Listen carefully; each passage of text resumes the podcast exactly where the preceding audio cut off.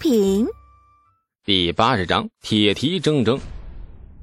有心想离牛进达远一点，又怕这位脸长得像板砖的大将军不爽。大将军不爽，那李素便很有可能被安上一个吹毛求疵的过错，吃几记军棍。于是李素只好苦兮兮的跟在牛进达身边。这下真成了他的陆氏参军了，老老实实的跟随在大将军左右。大军行进速度不快，齐营为先锋，已经出了关中。剩下的中军不足一日只行六十里。另外，侯君集和那刘兰两支大军却提前三天开拔，估计已经走出了关中。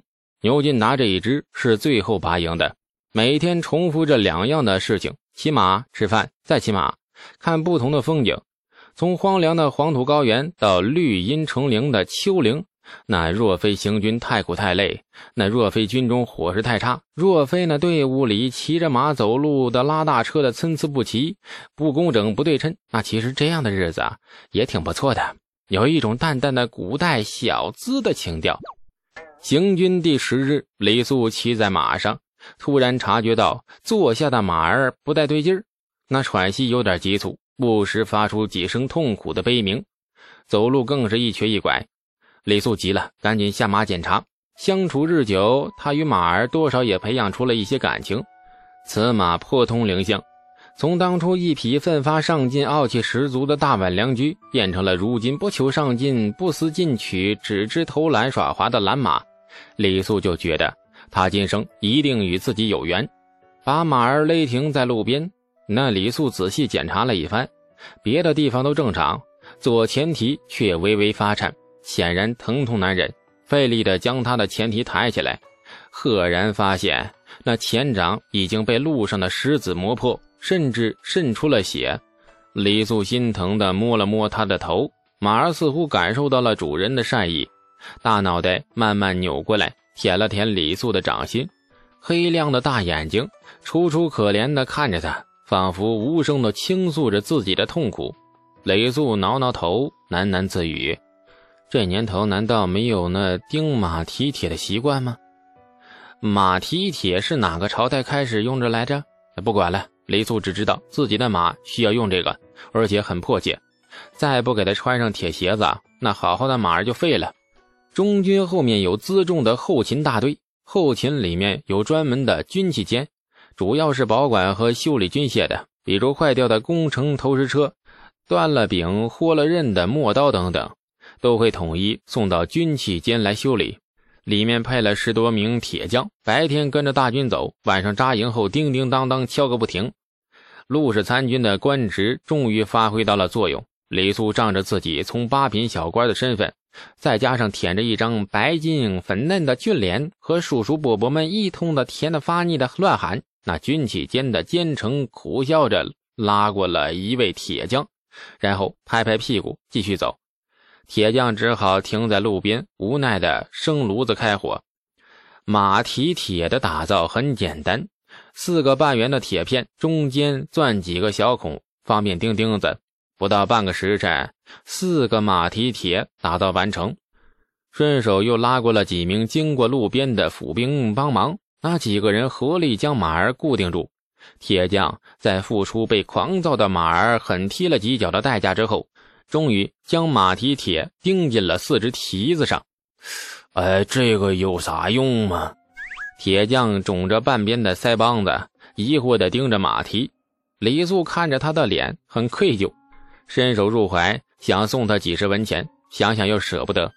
于是又掏出了一块风干的脊子肉啊，这是就是小小型的鹿啊，这是牛进达悄悄塞给他的。不过李素觉得风干后的肉嚼起来跟那吃木头似的，一直不爱吃。此刻正好借花献佛，这铁匠很高兴啊，这块肉让他觉得挨多少马蹄都值了。千恩万谢，捧着那几子肉跑了没影。至于马蹄铁这东西，估计已经被他忘到脑后。钉了马蹄铁之后，李素特意留了心，发现大军中所有马都没有钉这个东西。李素顿时有些惊喜，这东西可以卖钱呢。虽然无法阻止盗版，但是可以把这个创意卖给朝廷，一百贯钱总值吧。无缘无故穿了两双铁鞋子，马儿很不习惯，像刚从红灯区里出来的处男，走路的姿势透着怪异，不时的嘶鸣几声，然后不满的用牙齿咬李素的袖子，刺啦几声，袖子被他咬得零零碎碎。李素无奈的回头，马儿与他对视，目光很不爽。李素只好摸了摸他的大脑袋，这鞋子呀，怕是脱不了了。脱了你就得废掉啊！走了一段路后，马儿终于渐渐习惯了新鞋子，无奈的认了命，行走也正常起来。李素很低调的没有声张，牵着马儿跟上了中军。第二天行军时，牛进达又把李素叫过去，二人并起而行。你这小娃子怎么回事啊？啊啊！每晚扎营，你第一件事情便是找有水的地方洗澡。行军打仗还臭讲究。你看看我大军上下，哪一个像你这般一天洗一次澡啊？李素叹气：“这爱干净还成了错了。每天走路脏兮兮的，难道不觉得羞耻吗？”踢踏踢踏，哎，钉了马蹄铁之后呢，这蹄声听起来很特别。牛进达疑惑地朝着李素马儿看了一眼，皱了皱眉，忍住没开口。听亲卫说，你带了零碎还不少，镜子呀。换洗衣裳、零嘴儿啊，还有人说在你帐篷外闻到了酒味。小娃子，你带了酒吗？啊，没有，没有，没有，绝对没有。下官沾酒就醉，素来不喜此物。李素慌忙否认。高度酒这东西处理外伤很有效，虽说自己身在军中，受伤的几率很小，不过凡事多准备总是没错的。再说王家兄弟或许也用得着，这事儿解释起来很费劲。而且估计牛进达很难相信，索性瞒下不说。哼，军中禁止饮酒，小娃子你可小心，若被本帅发现，十记军棍绝对不能免。踢他踢他，这牛进达发飙了，板砖脸估计也是处女座。你这马蹄子到底装了甚呢？这什么声音如此难听？这话不对呀，有歧义呀！李素必须解释清楚。哎，大总管，是我的马的马蹄子，不是我的马蹄子。你再啰嗦，信不信我抽你？下马，本帅看看你的马蹄子到底有什么关窍。是是是我的马的马蹄子。闭嘴，下马！大将军要他下马，李素不敢不下马。他知道牛进达即将发现什么。嗯，这个东西可能会对大唐的骑兵产生非常重要的意义。如同马鞍、马镫的出世一样，充满了划时代的什么什么什么。开口要一百贯，会不会太客气了一点？要不两百贯？牛进达很不高兴，看来对金属敲击声很敏感，正如李素对任何物体都非常讲究工整对称一样。大家都是有个性的人。李素将马儿勒停在路边，下了马，老实的站在了一旁。牛进达好奇的注视着马蹄。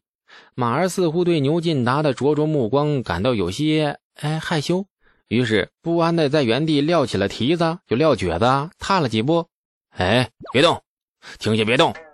这电光火石间，牛进达发现了什么，忘形的叫道：“马儿可不管他是什么大总管、大将军，自然不会把蹄子停在半空中。”理都没有理会他的命令，径自的放下马蹄，甚至很不屑的朝他打了一个响鼻。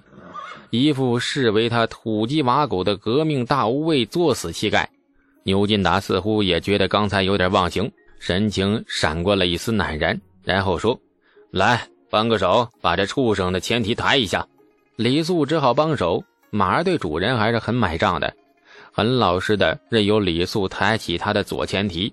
李素一边抬着蹄，一边推销产品创意，这是笔大买卖，必须端正态度。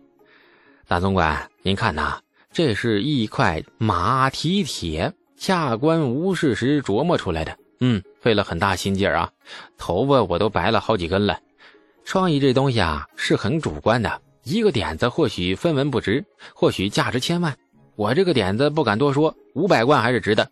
东西在识货人眼里，那才是好东西。这叫做呃明主。这李素叨叨叨叨叨叨叨叨叨没完，这牛进达不耐烦的。挥了挥手，闭嘴！给我说说这玩意咋弄的？怎么个意思？马蹄铁呀，咱们大唐的马儿不都是光着脚走路吗？这样不好，很容易把那马蹄磨坏。一匹马若是磨耗了蹄子，那就废了。做多好的马也没有用啊！光着脚走路吗？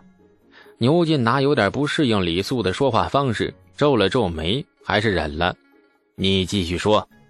所以啊，咱们得给马儿穿上鞋子呀。有了鞋子，马儿在路面上想怎么撒欢就怎么撒欢，你想怎么蹭地就怎么蹭地。一块马蹄铁足够他磨一两年了吧？那磨了差不多了，再换个新的，又能够磨一两年。这个想法我琢磨的很费劲呐，不仅有功劳，还有苦劳。哎，若是把耗费掉的心力折算成钱，五百贯真的是挥泪跳楼价，业界良心了。当然了，银饼也行。牛进达眼睛盯着马蹄铁，神色渐渐有了变化，时红时青，变幻莫测。此刻他大概明白了马蹄铁的用处了。李素正说得起劲儿，果然胸前一紧，双脚莫名离地，低头一看，发现自己整个人被那牛进达单手拎起来。再抬头一看，牛进达的脸离他只有半寸，正恶狠狠地盯着他，瞪着他。那张方方正正的板砖呐，朝着李素迎面砸来，很惊悚。哎，大总大总管，李素吓到了。牛进达吃人的目光瞪着他，一张嘴有那么一股子，老牛一定肠胃不太好。你知不知道？你知不知道我大唐每年因马蹄磨损而不得不折损多少战马？牛进达面目狰狞。仿佛把折损战马的罪过全摊在了李素身上似的。亲爱的听众朋友，感谢您的收听。去运用商店下载 Patreon 运用城市，在首页搜索海量有声书，或点击下方链接听更多小说等内容。